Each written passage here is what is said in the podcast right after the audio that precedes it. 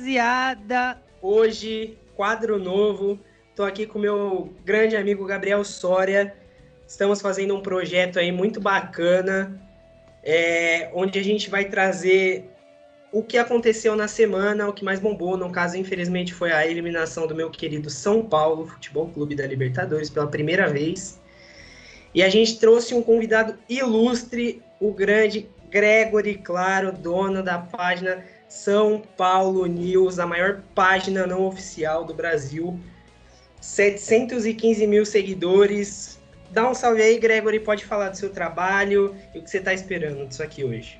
Bom, salve aí pro Pedro, pro, Gabriel, então, né? Primeiramente, eu gostaria de agradecer por essa participação, esse projeto que está no início, né? E eu tenho orgulho aí de ser o primeiro convidado, né? Espero que tenham muitos outros aí pela frente ao longo do, do tempo, né? Acho que assim como eu tive o meu projeto, né, em 2014 na criação do Instagram, e tudo é isso, cara. Tudo começa do zero, tudo precisa ter uma meta, um objetivo e criando conteúdo, material e ações é para envolver sempre esse esse projeto, crescer ele e chegar onde vocês querem. Então, agradeço aí pelo convite.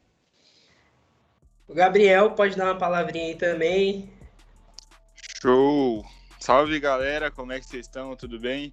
É, primeiramente, antes de qualquer coisa, queria agradecer o Gregory pela presença, pela, pela por essa força que ele está dando. Ah, o assunto hoje vai ser, vai ser um pouco diferente do que a gente está acostumado, mas tenho certeza que vai ser um ótimo programa, um ótimo debate e bora para cima. É, primeira coisa que eu já queria falar é que o Gregory, ele me desestabilizou já, com aquele quadro ali, a camiseta do Rogério, a luvinha ali, eu já, o coração já chega a as batidas já. A, do, a, do, a, dos, a dos 100 gols, a dos mil jogos, a luva dele, ó, tudo autografado aqui com meu nome, eu tive que enquadrar, né, bicho? Então não teve jeito. Ah, mano, cara. eu tô pra enquadrar uma do Kaká aqui, que pra mim é meu maior ídolo, e quando eu enquadrei, o quadro quebrou, velho. Você acredita? É, Muita camisa pesa, camisa pesa. Bom, é, eu acho que não tenho que falar, de... na verdade tem muito que falar, né? É, que foi a eliminação do, do, São Paulo pela primeira vez na história da Libertadores. É, eu acho que só representa um pouco dessa gestão ridícula que o clube está vivendo. O Gregory, mais do que eu, tem prioridade, porque obviamente ele é mais velho que eu, e ele foi acostumado a ver um São Paulo que foi campeão de tudo eu ainda peguei uma parte boa, eu tenho 18 anos, eu vi alguns brasileiros, vi a Sul-Americana, eu, eu, peguei uma parte desse São Paulo mesmo, meio que numa hegemonia no Brasil, mas nem se compara com o que era antes. Gregório, eu queria perguntar para você qual é a sensação que você tem de ver um time que ganhava tudo, hoje ser um time que se apequenou. É, o São Paulo, ele, ele se apequenou é, é pela parte política, né? Eu nasci em 84, então quando, quando veio os tempos áureos ali nos anos início dos anos 90, né? 92, 93, eu tinha meus 8, 9 anos, né? Eu falo que foi, foram minhas primeiras recordações futebolísticas, né? O que vem na mente que eu consigo resgatar é realmente na, na, na final do mundial, né? Onde eu estava na casa do meu avô. Então assim, pô, é, é, hoje em dia parece que o moleque sabe tudo, mas naquela época lá eu realmente tinha poucas lembranças, né? É, e, e, o torcedor, quando ele vira torcedor realmente nessa fase, né? Nessa fase que você ainda não chegou na adolescência, na fase de você tá chegando naquele ponto lá até os seus 12 anos, que realmente você fala, puta, eu, eu quero vestir essa camisa, né? É, então eu, eu, tive essa felicidade de pegar então esse início da fase vitoriosa de São Paulo e aí, quando chegou em 2005, 2006, 2007, 2008, que veio ali de Paulista, Mundial, Libertadores e os três brasileiros, eu já era já um, um adolescente para adulto, digamos assim, então eu conseguia aproveitar um pouco mais essa fase de ir ao Morumbi, de comemorar e aí por diante, é, e de realmente ter esses meus ídolos, são Rogério Ceni, Luiz Fabiano, França, Dodô e aí por diante, né? Então, é, esse é um ponto importante. De um tempo para cá, a gente vê toda essa parte política interna do São Paulo, né? Então, assim, vale mais a política, né, o benefício à política do que o benefício do São Paulo em campo, né? Então, quando você vê lá de Juvenal Juvencio, passa o bastão para Idarque, passa o bastão para Leco e aí por diante é isso. E quem vai ser o próximo presidente? Vai ser o Casares, que sempre teve junto com, com com o Leco, vai ser o Natel, que ah, era uma oposição, mas virou o, o vice dele, aí por diante. Então, assim, é, não tem jeito, cara. Se, se um próximo presidente não entrar no São Paulo e não tentar mudar isso daí, o time vai sofrer, né? São muitas brigas políticas e isso afeta, sim, quem está dentro de campo. Né? E quando a gente fala quem afeta, eles próprios afetam, porque a partir do momento que você contrata jogadores aleatórios, né, sem nenhum tipo de base de estudo e aí por diante, é isso. Você vai ter que olhar para o banco lá e vai falar, puta, ó, no lugar do Pablo eu tenho Trellis, no lugar do Trellis eu tenho, você entendeu? Então assim, não tem um jogador que você olha e fala, puta, esse cara vai destruir. Então a gente passa realmente por um período crítico, né? Alguns anos já nesse período crítico mas isso tudo é espelho, então, infelizmente, da nossa diretoria. Eu acho que a gente pode notar muito isso, não só com a falta de títulos, mas quando você vê as contratações que o São Paulo faz. É, tem umas contratações assim que eu olho e eu falo, cara, desculpa, não desmerecendo o jogador, mas isso não é jogador para nível de São Paulo. Você vê o próprio Calazans, cara nunca fez um gol. Como é que um cara desse pode vestir a camiseta do São Paulo? Dois times. Não, o que a gente precisa colocar no papel também é o seguinte: é, o futebol como um todo, tá? Eu vou falar um pouquinho do futebol brasileiro, não só o São Paulo. Ele, ele é muito refém ainda dos empresários, tá? Então, às vezes, você tem um empresário que fala: Ah, eu vou colocar. Você quer o pato? Legal, eu vou colocar o pato. Mas, ó, o Calazans também é meu cliente. Então, putz, aí o São Paulo vai e contrata o Calazans, entendeu? É a mesma coisa com camisa, patrocínio de camisa. No São Paulo, tinha duas empresas que eram detentoras de oito patrocinadores do clube. Você entendeu? Então você imagina que eu sou o intermediador, a empresa intermediadora, aí eu trago lá o Banco Inter para São Paulo, aí o Banco Inter vai pagar, sei lá, 15 milhões por ano. Eu, como sou intermediador, eu vou ganhar 20% dessa brincadeira. Você entendeu? Então, assim, ah, eu coloco o Banco Inter, mas eu também tenho que colocar lá o, o Betsul lá no Shorts. Né? E aí o Betsul não vai pagar um milhão por mês, o cara vai pagar só 200 mil entendeu? Então, assim, o clube é refém de, de lados, né? Seja ele de empresário, seja ele no intermediador numa, num, num patrocínio e aí por diante. É por isso que falta é, é, esse comando e essa gestão um pouco melhor para saber quem contratar. Por que contratou Calazans, como você falou que não fez nenhum gol na carreira? Por que contratar o, o Everton Felipe? Por que, sabe, por que contratou o Chiesa? Dá para criar uma Carneiro. lista de nomes, Carneiro. Aí contrata lá o Diego Souza por 10 milhões, passa um ano, deixa o cara embora de graça, você entendeu? E é isso, cara. Então o São Paulo rasga dinheiro, né? É... E isso daí realmente vai enfraquecendo o clube, que de uma dívida de 300 milhões no ano retrasado passou para 550 milhões no ano passado. E aí fica essa choradeira aí que não tem dinheiro para pagar e, e tem que reduzir salário e aí por diante.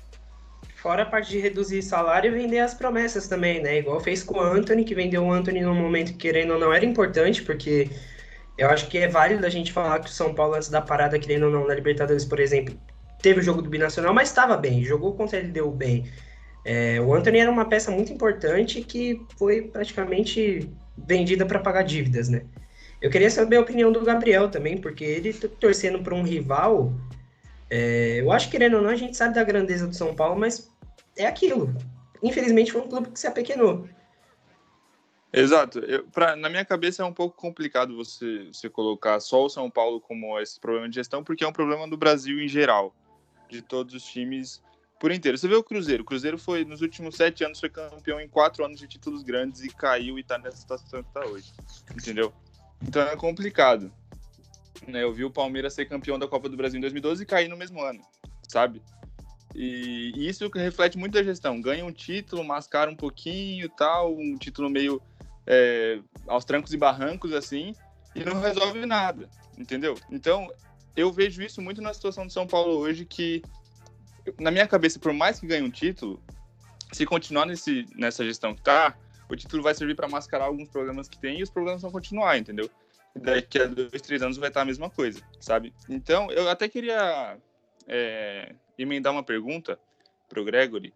É, qual que você acha que é a importância que a torcida tem nessa fase do São Paulo? Porque você, como torcedor, com o alcance que você tem, com a sua página e tudo, óbvio que você tem um nível de influência muito grande na torcida.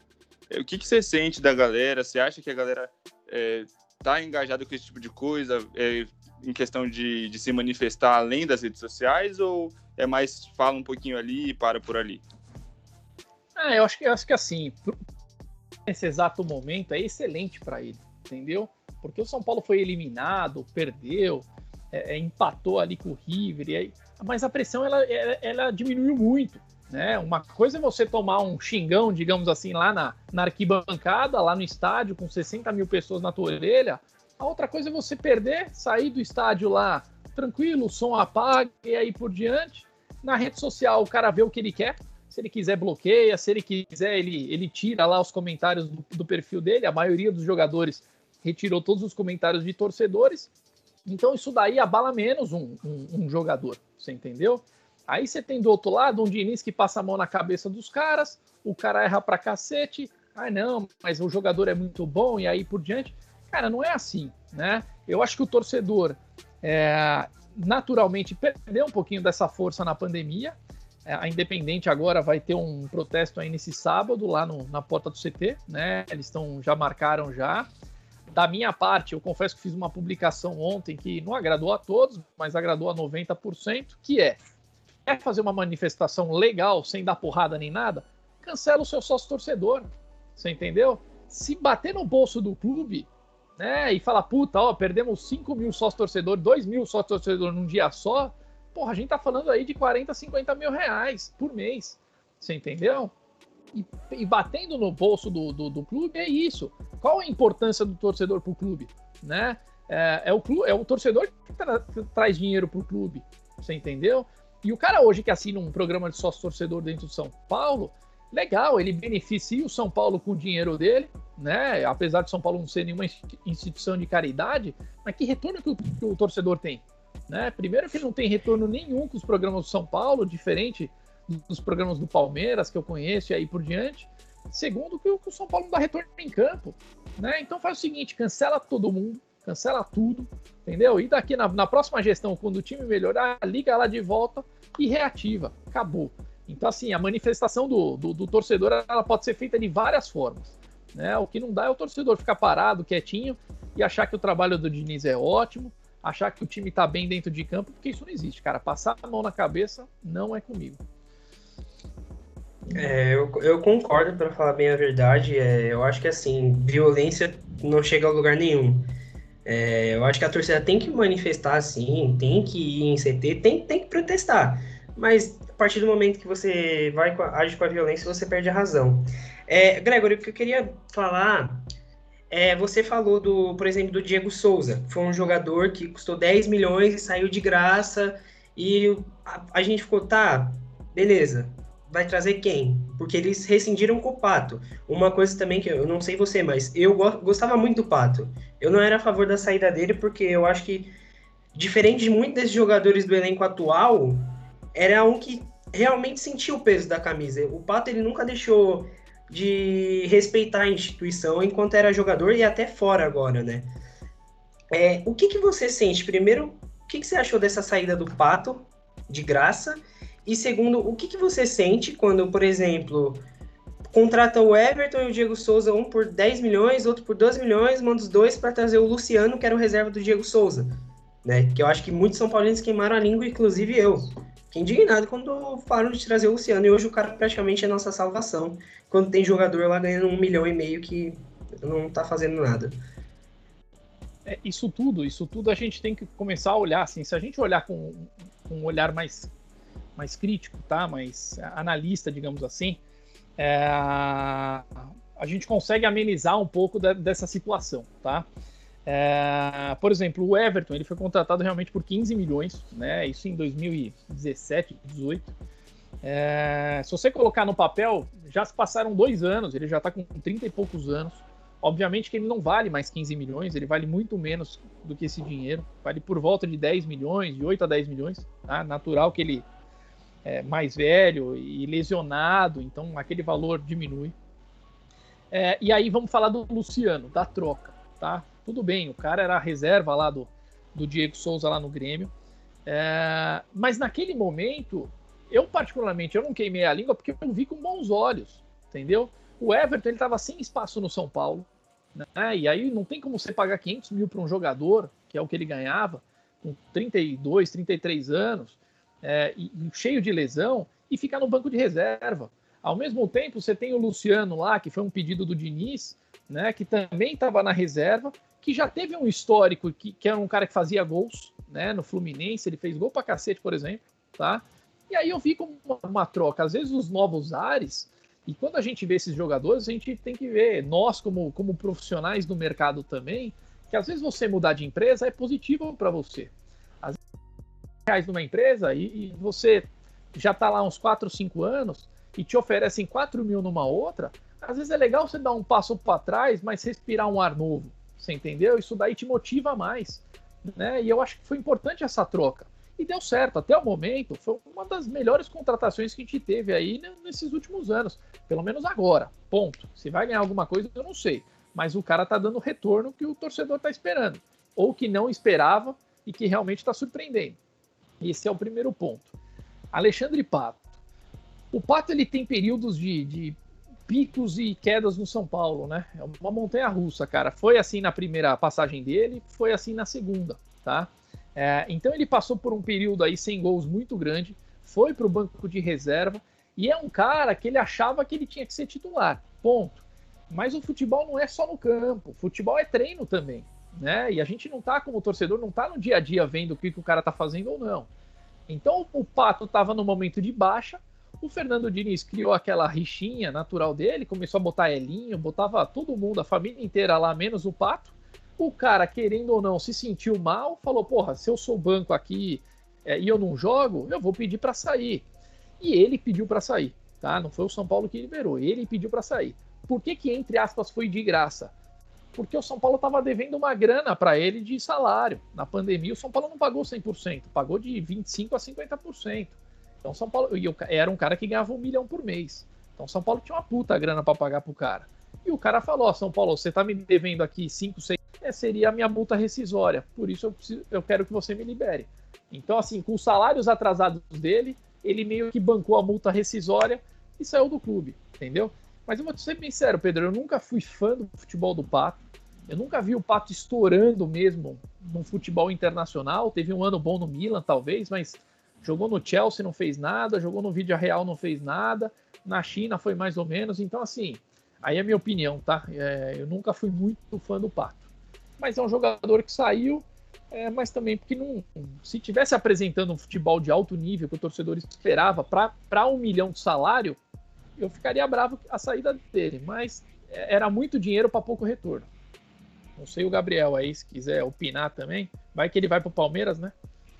Eu vou ter que usar o exemplo do Palmeiras porque não tem jeito. Ele ia pro Palmeiras. É um Por sinal, o São, o São Paulo deu chapéu nele, viu, Gabriel? São Paulo deu chapéu ah, no Palmeiras. É... Não, isso sim, isso sim. Eu dou graças a Deus por isso. Eu é. gosto do Pato, assim, ele até joga bem um pouco, mas eu não queria ele no meu time.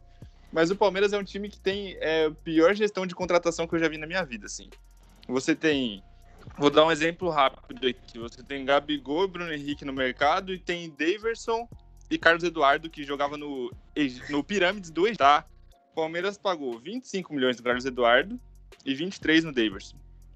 O Bruno Henrique foi menos de 20 milhões e o Gabigol foi 21, se eu não me engano. E aí você vê a diferença, a discrepância de, de diretorias, né? O Flamengo Mas será que o Santos queria liberar para um rival para o Palmeiras? Tem isso também, né? Ah, tem, mas o Palmeiras com o dinheiro que tem, se pagasse o que pagou no Davidson, no Carlos Eduardo, no Bruno Henrique e no, no Gabigol, com certeza o Santos liberaria. É muito mais dinheiro do que o Flamengo pagou, entendeu? E, mas assim, cara, em questão de. Do, eu vou falar um pouco do elenco do São Paulo para mim, o elenco do São Paulo tem muita qualidade. Não tem como você falar que é, o Tietchan é ruim, campeão de campeonato brasileiro. Não tem como você falar que o Juan Fran é ruim, jogou no Atlético de Madrid anos. É, não tem como você falar que o Daniel Alves é ruim, não tem como você falar que o Pablo é ruim. O Pablo não tá fazendo gol, mas, pô, o cara destruiu no Atlético Paranaense. Então, assim, é, eu acredito que é muito mais você ele sentindo o peso da camisa do São Paulo que eu, como palmeirense, eu falo sem problema nenhum, que a camisa do São Paulo é gigantesca. Então, para mim, é mais sentir o peso da camisa do que ser um mau jogador, entendeu? E isso serve para o elenco inteiro do São Paulo, salvo algumas exceções que aqui, mas para mim é muito mais isso do que a qualidade técnica de cada jogador, entendeu? É, na verdade, na verdade, na verdade, eu, eu bati muito na tecla nesses últimos jogos aí. É, o São Paulo ele tem um bom elenco, mas é um elenco limitado, tá? Ponto. Né? Existe uma limitação. Existem nomes, mas o nome não ganha jogo. Então, é, esses jogadores são limitados. Existem alguns erros de formação, né? É, o Tietchan é um cara bom, ele é um cara bom, mas sozinho ali na volância, ele não tá dando conta. Então por que, que o Diniz não pega o Luan, que é um primeiro volante, que é um volante de marcação, e põe Luan com o Tietchan lado a lado, solta um pouquinho mais o Tietchan, mas o Luan fica recuado. Ah, legal, vamos mudar, vamos tirar o Bruno Alves e o, e o Arboleda, vamos colocar o Diego Costa e o Léo. Pô, parece que, pô, caiu na graça da, da torcida no começo, o Léo, os dois moleque. Só que assim, são 11 jogos e 11 jogos tomando gol, certo? São 17 gols em 11 jogos, né? 17 gols sofridos. Então não dá mais para ter Diego Costa e Luan. Então vamos fazer o seguinte: o Diego Costa tá jogando muito, porra, tira o Luan e põe o Bruno Alves na zaga. Fica lá então o é, é, Bruno Alves com o Diego Costa o Reinaldo tá mal, meu, tá uma avenida, tira então o Reinaldo e põe o Léo. Se o Léo é o cara que sai jogando bem, põe ele, né? Aí você vê o Pablo lá, não faz gol por quê? Porque tá isolado, né? Você, porra, às vezes o Pablo tem que recuar até o meio do campo, ou até o campo do São Paulo para pegar a bola. Você entendeu? O cara não é velocista depois. Então, assim, tá errado. A, a formatação do São Paulo tá errada. Se você tivesse pelo menos essa parte defensiva consolidada, você mete o Dani Alves de um meia mais avançado para realmente fazer o que ele quer fazer, que é distribuir bola e aí por diante. E aí você põe dois pontas rápidos ali, que você pode ter o Luciano de um lado e o Brenner ou o Toró do outro, com o Pablo lá na frente, jogando a bola para ele. Ele fez gol no Atlético Paranense assim, cara, com a bola no pé. Agora no São Paulo, infelizmente, a bola nem chega nele. Quando chega, chega quadrada. O cara não é nenhum Soares da vida, esquece, não vai fazer gol mesmo, entendeu? Então, assim, jogador bom tem. Só que o jeito de escalação dele é o que o Diniz está bobeando, entendeu? Por isso que eu falo. O Diniz que é, é um dos principais responsáveis, por mais que muito torcedor não, não veja dessa forma, mas para mim ele é um dos principais responsa responsáveis hoje por essa fase de São Paulo. Eu acho que o Diniz ele começou a ir mal quando ele começou a parar de fazer o simples e quis começar a inventar. O Gabriel Sara, que é o Gabriel Sara é meio campo, ele jogava na base de meio campo, ele coloca um meio campo para jogar na ponta. Isso não existe. Você pega o Vitor Santos, que jogou muito, jogava no meio.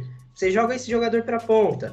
O, o Reinaldo tá mal pra caramba. Por exemplo, o Tietchan jogou, já jogou muito de lateral. Por que, que ele não joga o Tietchan? Testa o Tietchan na lateral, bota o Daniel Alves e o Luan para jogar de volante, você bota o Igor Gomes no meio, o time vai ficar leve, o time vai ter. Vai ter. Vai ter. É, ah, esqueci a palavra. É... Não é pretensão. Potencial para jogar, sabe? Você bota esses moleques da base para jogar, por exemplo, Paulinho Boia, quando entra sempre tá indo bem. É melhor do que deixar um Vitor Bueno na ponta que não vai correr. Jogador de ponta tem que correr, jogador que tem que criar jogada. Não adianta ficar todo mundo isolado, é o que você falou. Ficar tocando bola atrás, às vezes dá um lançamento, acha alguma coisa. São Paulo, é. um ano de, de, de início, São Paulo não tem uma jogada ensaiada. Não, Ele tinha a melhor. É o tic-tac junto com o, com o Volpe, cara. A bola só volta pro Volpe. E na saída de bola, eu tô vendo agora, porra, eu vi contra o River lá, Daniel Alves e Igor Gomes ali na entrada, no, no campo, no, na pequena área do São Paulo para pegar a bola para sair jogando. Exato. se, se, o Léo não é o cara para sair jogando, né? Porque ele é um cara que sai bem, vai botar Daniel Alves e Igor Gomes e tirar já dois caras bons do meio de campo? Entendeu? É impressionante, cara. Eu vi gente reclamando do Igor Gomes, é, falar, ah, o Igor Gomes não tá jogando nada, perdeu futebol. Cara, não tem o que fazer. Ele, ele joga de lateral, ele joga de volante, ele, ele joga de tudo, menos na posição dele. Então acho que não tem como você querer cobrar o Igor Gomes, ou eu vi gente cobrando o Volpe. Tudo bem, o Volpe falhou realmente em alguns jogos, mas, cara, ele é totalmente vulnerável com essa zaga. Passa tudo. O Diego Costa tá jogando muito, o Léo tá mal. Coloca o Bruno Alves. O Bruno Alves é impossível o Bruno Alves não ser titular. O Diniz ele teve uma zaga do Aguirre que foi a melhor zaga do brasileiro, que era Arboleda e Bruno Alves. Como é que ele tira assim de uma hora para outra fala, ah, a zaga não é rápida? Mas eu garanto, por exemplo, se tivesse com aquela zaga, por exemplo, contra o River, não tomaria aqueles gols besta. Os gols que o São Paulo toma são gols ridículos. É um time sem pretensão nenhuma hoje. É, porque assim, o São Paulo já entrou com uma formação errada, que a partir do momento que você coloca Tietchan, que não é um cara de marcação, aí você vai de, de Hernanes, Igor Gomes, Vitor Bueno e Dani Alves, cara, a gente tá falando de quatro meio-campistas ofensivos, entendeu? Porque esses quatro não vão marcar também. Então os caras sobem e aí você toma atrás. Tanto que o segundo gol lá, o Vitor Bueno perdeu a bola e um abraço. Você entendeu? Pegou tudo desconstruído lá. Por quê? Porque tava todo mundo lá na frente. Aí você olha lá pra, pra TV, porra, tá o Reinaldo lá na frente e o Juan Fran na frente. Sobe, o outro tem que ficar lá embaixo, entendeu? Então ali realmente foi. A, a formação é o que tá pegando no São Paulo, viu? É, eu acho que eu, assim, no começo eu banquei o Diniz, eu achei sim que ele tinha um potencial bom para trabalhar. É, eu achei sim que. Eu acho sim que você tem que dar tempo para os técnicos trabalhar. Só que assim, é um ano, é o que a gente falou, ele não tem uma escalação base, ele não tem uma jogada ensaiada, o time não tem nada. O time só sabe tocar a bola atrás e coitado do Volpe, né? E outra coisa que eu queria perguntar para você, o que, que, você acha que foi o que eliminou o São Paulo? O jogo em casa contra o River, que tá o time do River tudo bem, por mais bom que seja, estava seis meses sem jogar, ou o jogo contra o Binacional? Ah, Binacional, isso aí não tenha dúvida, tá? Binacional, ele, pô, o São Paulo não podia ter perdido lá nunca. Né? Por mais que você pense que o jogo é fora de casa, na altitude, aquele blá blá blá todo do torcedor, cara, o São Paulo teve duas, três oportunidades na cara e não fez. Né? E aí, a partir do momento que você vê River metendo de 8 a 0 depois 6 a 0 depois LDU 4 a 0 e aí por diante, é um abraço. Né? Ali abalou tudo. É, mas eu concordo também que o jogo do River aqui no Morumbi é um absurdo. Um time que estava 190 dias sem jogar, sem ritmo de jogo algum realizou cinco ou seis treinos só, né, antes de enfrentar o São Paulo. E quem dominou o jogo foi o River. Só é, isso mostrava que o Diniz, o time do Diniz estava perdido. Você entendeu? Mas assim, se eu colocar num ranking ali, é, o jogo do Binacional foi o mais importante ali e, e para mim foi esse, esse daí que, que eliminou o São Paulo, pode ter certeza. Você também concorda, Gabriel? Cara, eu acho que, que a eliminação do São Paulo no Libertadores foi um conjunto de tudo, assim. Não só da, do desempenho dele na Libertadores, mas no geral. É, tanto. O São Paulo está em terceiro lugar, terceiro colocado no brasileiro, mas não está apresentando futebol para estar em terceiro colocado no brasileiro. Entendeu? Então, isso vem para mim desde a eliminação do Mirassol. Porque antes da parada, o São Paulo estava jogando bem e tudo. Mas depois que caiu do Mirassol, o futebol foi lá para baixo. E aí, para você retomar uma confiança, sendo eliminado por um time que tava cheio de desfalque, que chegou uma galera na, na semana do jogo pro, pro clube, assim. É, é, papo de você ter que ganhar clássico atrás de clássico para recobrar a confiança do elenco. Então isso conta muito para mim, entendeu? É, mas eu concordo que o que mais é, influenciou dentro da Libertadores, a eliminação do São Paulo, foi o jogo contra o Binacional também é complicado, é o que a gente estava falando, né? É uma fase que o time está passando que eu acho que os torcedores nunca imaginaram é, ver esse tipo de coisa. A gente já passou por fase pior, viu? É, tudo bem, esse ano aqui eu tô até um pouco mais anestesiado, mas se você pegar aí 2013, 2017, é, foram anos mais difíceis aí que o São Paulo brigou até para não cair no, no no brasileiro. Brasileiro. Né? Então teve que chamar Murici Ramalho para salvar a pátria. E aí Se salvou naquele é. jogo contra o Bahia lá, que o Ganso pegou a bola e decidiu tudo. É isso aí. Então, assim, a fase que a gente tá vivendo é a mesma fase dos anos anteriores, entendeu? Com o Rogério Senna, puta, três eliminações em uma semana. Ano passado é a mesma coisa. Então, assim, é, é uma fase que até eu tô até mais tranquilo. Porque essa Libertadores, o jogo que teve agora com o River, o São Paulo tinha 2% de chance de classificação.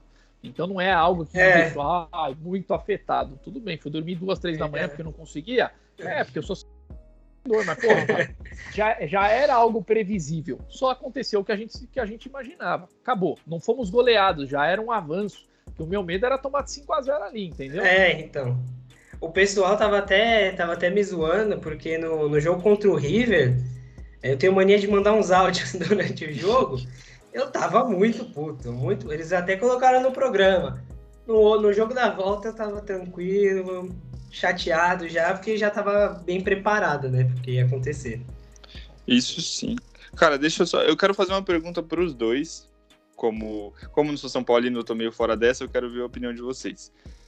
No jogo contra o River, o São Paulo tinha 2% de chance de classificar, mas no começo do jogo, no primeiro lance, foi uma blitz do São Paulo, foi todo mundo para cima, bola na área.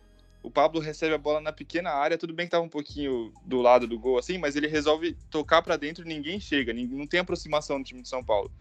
Eu quero saber para vocês quanto que isso influenciou no resultado do jogo. Esse é, lance acho... em específico.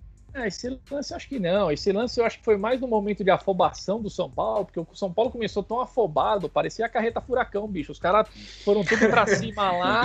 E, meu, e aí seja o que Deus quiser, entendeu? Então, quando o Pablo deu uma canelada lá pro meio do gol lá, esquece. É o que eu falei, o Pablo tá isolado, entendeu? Então ninguém em sã consciência vai pro ataque junto. Porque é o Pablo e Jesus e boa sorte, entendeu? Então, quando ele joga a bola para lá, ninguém vai assumir a responsabilidade de ir pro gol também, entendeu? Então, é, é isso, cara. O, o São Paulo precisa ter um, um espírito um pouco mais é, de equipe, né? É, eu sei que cada um tem a sua função lá dentro. O Diniz monta um, um time com quatro meias, então é, efetivamente não tem mais os pontas, né? Se ele não, e chega numa hora do jogo lá que bate o desespero no Diniz, que ele começa a meter Elinho, Paulinho Boia, ele bota todo mundo lá e acha que os moleques de Cotia vai resolver a vida inteira, né?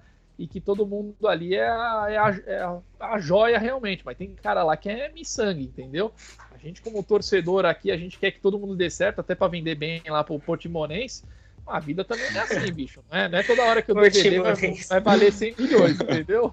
É, não é fácil não. Olha, eu, eu acho, sinceramente, a hora que eu vi aquele lance, eu vi muito São Paulino. Nossa, vai dar, o São Paulo vai pra cima. É aquilo que você tá. Você é torcedor, mas se você for analisar, é, cara, tava muito na cara. Você viu um lance, todo mundo subindo igual louco daquele jeito, eu até mandei o áudio lá e falei, cara, vai perder. Subiu, vai tomar um contra-ataque, o Iver vai ser fatal. Foi o que aconteceu. Só não tomou mais por causa do Volpe, que o Volpe salvou. Então. É... Isso aí, meu salvou mesmo. Porque teve aquela lá, aquele dribinho da vaca no Léo lá, que eu falei, puta que pariu, porra, olha, botar aquele esse moleque de zagueiro aí não dá não. Ainda bem que o gol salvou. Mas xinguei muito Pelé, xinguei muito.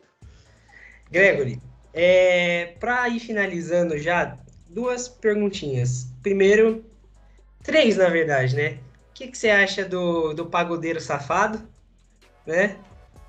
Tava realmente estava jogando bem, né? Já já, já vou responder já já. Continua aí. É, ele ele ele estava bem, realmente estava jogando bem. Eu acho que é inegável, né? Mas eu achei que foi querendo ou não muito desrespeito com a torcida e com o momento. Ele sendo capitão, eu acho que ele falhou, né? E ele que tem uma personalidade forte, tudo isso. Depois da, da eliminação, não vi nenhum textinho, não vi nenhuma declaração, né? Achei que ele agora ele realmente sentiu o que é o peso da camisa do São Paulo, né? A outra é sobre a evolução do Diego Costa, que eu vi isso no jogo contra o River, que eu acho que, querendo ou não, os moleques da base, eles realmente sabem o que é o peso da camisa do São Paulo, né? Porque eles tem uns ali que podem ser ruins, mas eles sempre vão estar tá querendo dar o seu melhor, porque eu acho que, por exemplo, o Diego Costa, o São Paulo mudou a vida dele, né? E você vê a, a ele querendo comemorar muito na hora do gol, né? Primeiro gol contra a camiseta de São Paulo, gol contra o River na Libertadores, só que tipo, tem meio que aquela situação chata de o time precisa ganhar, então ele fica ali, beija o escudo, sai putão. E a outra coisa, é, o que você espera da Copa do Brasil e provavelmente da Sul-Americana, né? Você acha que o time tem alguma projeção? Eu queria adiantar que eu acho que vai ser a cartada final jogando contra o Fortaleza. Só vai provar que o mundo dá voltas e que a diretoria falhou muito e principalmente falhou com o Rogério Ceni, né? Que eu acho que o maior ídolo da história do clube não poderia ter saído daquele jeito. Bom, vamos iniciar então falando de Dani Alves. É, aquele, aquele fato em específico foi um total desrespeito. Eu xinguei muito no, no meu Instagram.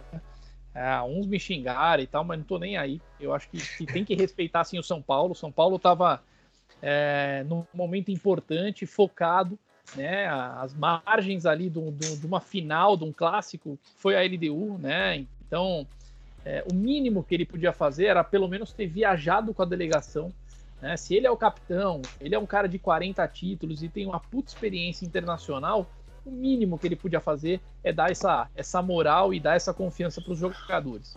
A partir do momento que o cara ficar fazendo batuque com o mesmo braço que quebrou, fazendo festa em plena quarentena, sem máscara e aí por diante, cara, para mim um total desrespeito. Bom, o Dani Alves como jogador, obviamente que ele é o, sempre foi o melhor, um dos melhores é, laterais do mundo, tá? Ele veio para o São Paulo, mas ele deixou claro: eu vou para o São Paulo, mas eu não quero ser lateral. Eu quero ser meio de campo. Eu não quero mais ficar voltando e tal, tal, tal. E mais, pô, eu ganho um milhão e meio. Não tem como o São Paulo me pagar um milhão e meio para eu ficar parado numa lateral. É, onde eu só vou subir até o meio do campo, ali um pouquinho mais e acabou. Então ele achou que era uma função muito limitada para ele. Então a experiência dele, né, na cabeça dele é me deixa no meio do campo, eu consigo ter uma visão melhor de jogo e aí vai. Então, assim, eu não vejo ele como um mau jogador, né? Obviamente que ele era o melhor jogador como lateral e no meio do campo ele é mais um ponto, né? Ele não é o melhor do mundo como meio campo, meio campista, tá? É, mas eu acho que assim tem como ele agregar mais no meio de campo, tá? Eu acho que principalmente no Brasil, né? Porque querendo ah, ou não o nível dele é superior. É, assim como muitos jogadores vêm para cá e, porra, sempre foi assim, né? Os gringos, por exemplo, o Conca, o Petkov, pô, sempre foram eleitos os melhores, né? O guerreiro do Brasil na, na época, por isso, né? O futebol brasileiro é um futebol é nivelado por baixo, não tem jeito. Você pega um Dani Alves desse da vida, pô, o cara tem que fazer chover, entendeu? Então, assim, o, o meu ponto de vista é esse, tá? Como jogador tranquilo, dá para ser melhor aproveitado, aquele fato específico, para mim, ele errou. É, Diego Costa.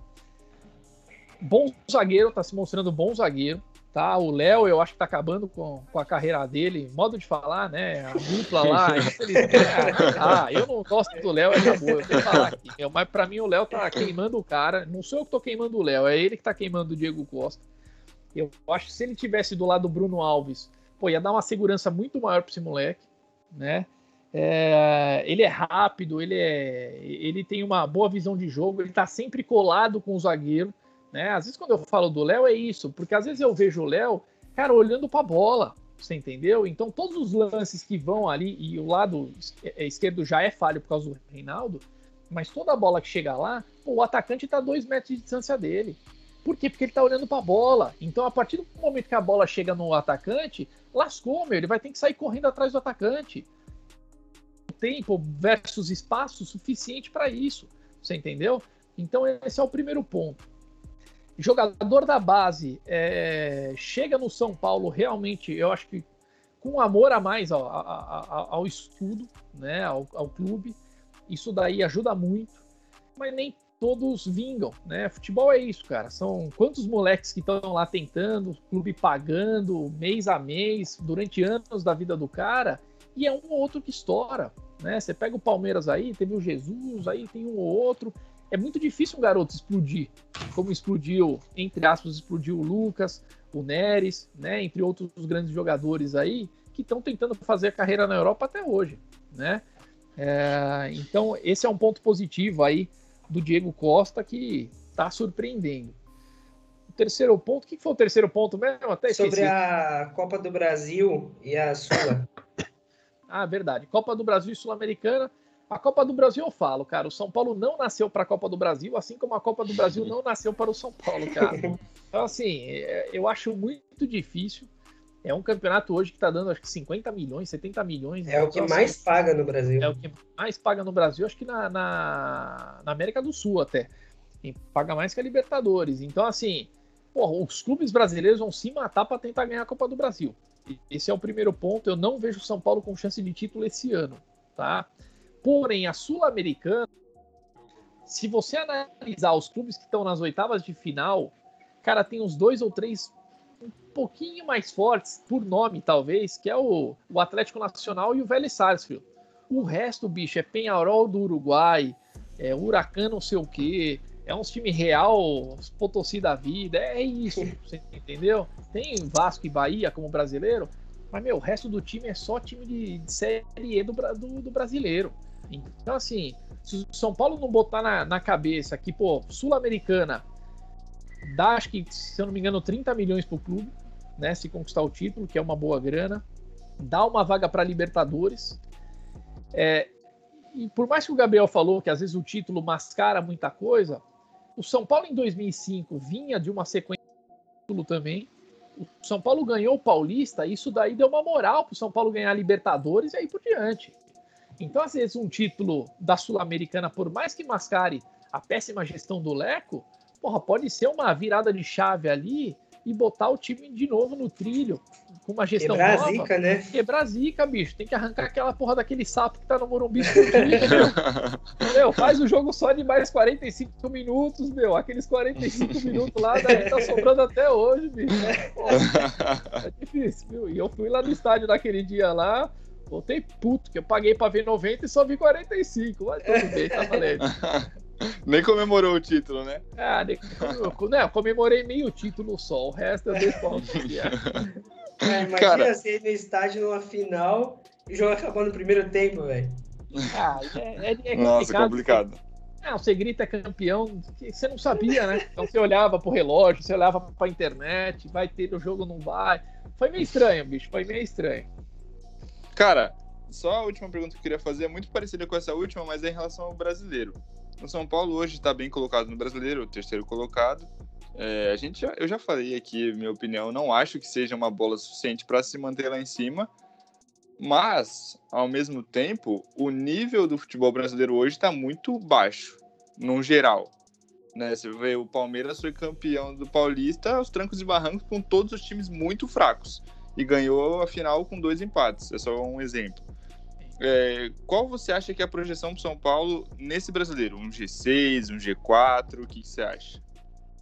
É, eu, eu acho que assim, o Diniz ele tem que pensar também de uma forma. Quando a gente fala que o elenco é limitado, ele também é compacto. Tá? O São Paulo tem aí aproximadamente, eu acho que 30 jogadores no elenco. Dos 30, 17 ou 18 são do- da categoria de base, vieram da categoria de base do São Paulo, então é muita molecada lá é, no elenco.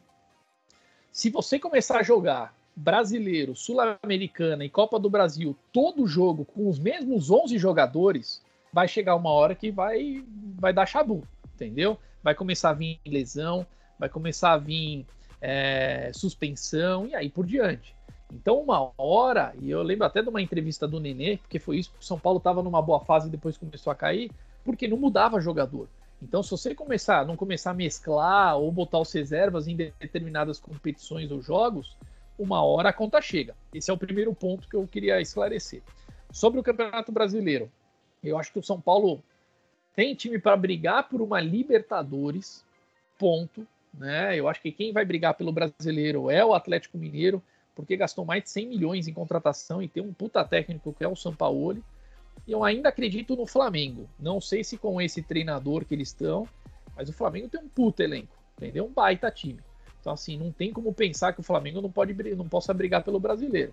Então, eu acho, nesse momento, São Paulo está em terceiro? Tá. Por quê? Porque Palmeiras está empatando toda hora, o Flamengo está perdendo, empatando um jogo bobo. Ah, o Internacional começou a dar uma caída agora. Né? Você pega, nenhum time está passando São Paulo por ineficiência também, entendeu? Não só de São Paulo, mas eles próprios, tá? Então eu acho que o São Paulo deve ficar, creio eu, entre a quinta e a oitava colocação, né? Mas o, o, o importante é torcer para o Corinthians ser rebaixado. Esse, é, esse é o que a É, Isso é legal, isso é legal. ponto. Melhor, melhor Esse. parte do programa agora. Eu quero, Isso é eu, legal. preciso, É- eu posso ir para a Sul-Americana, mas se o Corinthians cair, bicho, aí pra mim é Essa, Copa essa, vai ser, essa vai ser a chamada do programa. O importante é o Corinthians cair. Corinthians cair. É É isso, isso aí. aí. Eu tô de acordo. É isso aí. Pra mim é o mais Gregory, última coisinha rapidinha. Quem você traria no lugar do Diniz? Ah, é difícil falar agora, é muito difícil, cara. É porque, assim, eu- eu não tenho uma lista de treinadores desempregados, entendeu? Obviamente que eu queria o São Paulo da vida, mas é, o cara ganhar 2 milhões por mês não tem nem como. É, eu, eu, eu. Ah, bicho, eu meteria uma vez de teste ali o Felipão, Luiz Felipe Scolari. É um cara que a gente fala que é um cara ultrapassado, mas ele foi campeão brasileiro com o Palmeiras, você entendeu? Então aí, ó. Aí é um cara que eu traria, ponto. É, porque assim, se olhar no mercado, tem Roger Machado, tem. é, Cara, é muito complicado, entendeu? É, Quando você fala que gostava do Diniz, o Diniz nada mais é do que o Calazans dos treinadores. Porque assim, se, o, se o Calazans nunca fez gol na vida, o Diniz nunca ganhou um título na vida, bicho. Então, assim, o cara é o Calazans dos treinadores, meu. O cara que tem um histórico de 35% no Atlético e 37% no Fluminense, é isso. Você tá esperando o cara fazer milagre no São Paulo, meu. Então, é, deu no que deu. Entendeu? Se, se o Diniz for demitido, o São Paulo é campeão, você viu, né? Trabalhou no Atlético, montou o time, saiu, o Atlético foi campeão. Fluminense trabalhou lá, montou o time, saiu, o Fluminense foi campeão. Só falta ver o São Paulo, mano. Ah, Ele saindo, tabu... chegando alguém, São Paulo é tabu... campeão. São Paulo só quebra tabu negativo, esses positivos aí, o São Paulo não quebra nunca. Olha, eu, eu acho que eu traria o Felipão também, porque eu acho que ele ia acabar com essa marra de jogador, achar que é maior instituição, com ele isso não ia rolar nunca. Mas eu acho muito difícil, por conta da identificação que ele tem com o Palmeiras.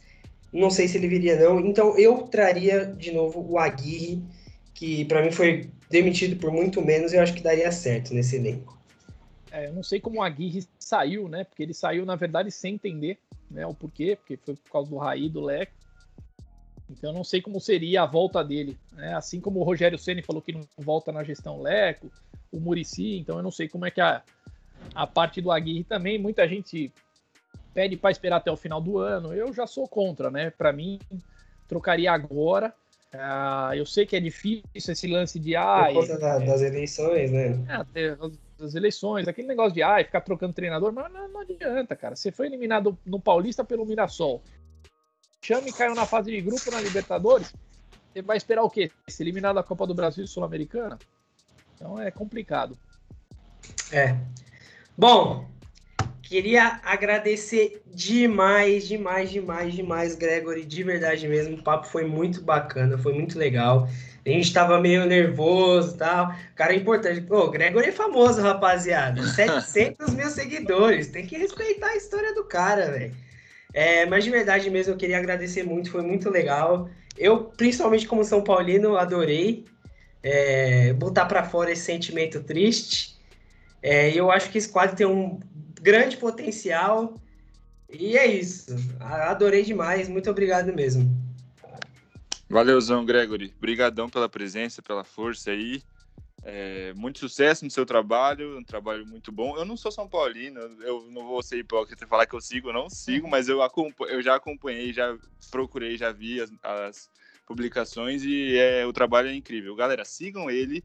Quem não segue São Paulino, sigam ele lá. É um trabalho excepcional. Parabéns e brigadão de novo. E se quiser falar suas redes sociais aí, Gregory, também, pode mandar aí que vai ser bom. Agradecer aí o Pedro, o Gabriel aí por esse podcast aqui, né?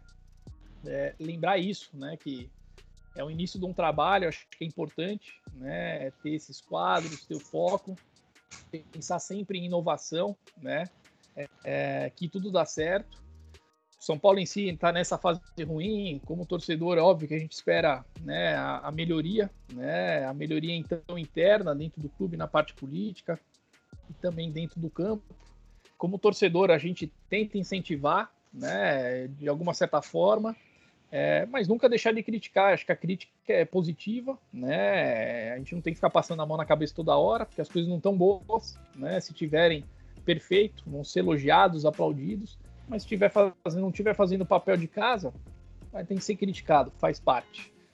É, no Instagram, arroba SPFC, tô lá todo dia atualizando das 10 às 10 normalmente, com transmissão de jogo, com parte de, de das lives que eu tô fazendo aí com, com ex-jogadores, toda a parte de engajamento, né? Eu me preocupo muito em engajar com o torcedor, né? O torcedor ele é muito esquecido pelo clube, né? Então, eu, às vezes eu faço uma pesquisa de mercado e, e vejo o que, que falta para o torcedor, né? Que o São Paulo está falhando, né? No Morumbi, porra, os banheiros caindo aos pedaços, entendeu? Não é? Sistema de sócio-torcedor falido, que não dá benefício nenhum para o clube, né? As torcedoras ou os torcedores que não têm produto é, oficial nas lojas oficiais, você olha lá, você tem as mesmas canecas, os mesmos chaveiros de anos, você entendeu? Então, assim, as camisas são lançadas que o torcedor olha e fala: puta, que bosta essa camisa, eu não vou pagar nunca 350 pau para comprar uma camisa assim, assim, assada. Você entendeu? Então, assim, o, o, tanto os fornecedores, os parceiros do São Paulo, quanto o São Paulo, ele tem que estar próximo do torcedor. Você entendeu? Entender quem é o torcedor São Paulino, né? E entendendo quem é o torcedor São Paulino, oferecer para ele o que o torcedor deseja. Você entendeu? A partir do momento que eu crio uma camisa que agrada por torcedores e que ao invés de pagar 350, pagariam no máximo 200, porra, deixa eu diminuir um pouquinho da qualidade, então, fazer uma camisa by torcedor, digamos assim, com uma qualidade menor. Mas, porra, eu vou vender X mil camisas a 200 reais. Você entendeu? Então, assim, falta um pouco de marketing, né, dentro do clube, né, e, e, e unir um pouco mais o ídolo, né, do São Paulo com os jogadores atuais, botar os ídolos da geração 92, 93, 2005 e aí por diante, pô, vai dar palestra pra galera lá, você entendeu? Vai lá no, no sub-20 e aí por diante. Então é isso, cara. É uma estruturação melhor que eu acho que tudo dá certo. Bom, rapaziada, por hoje é só. Valeu, Sória, valeu, Gregory. Muito obrigado e a gente fica por aqui. Valeu! Show, valeu, galera. Até mais. Obrigado.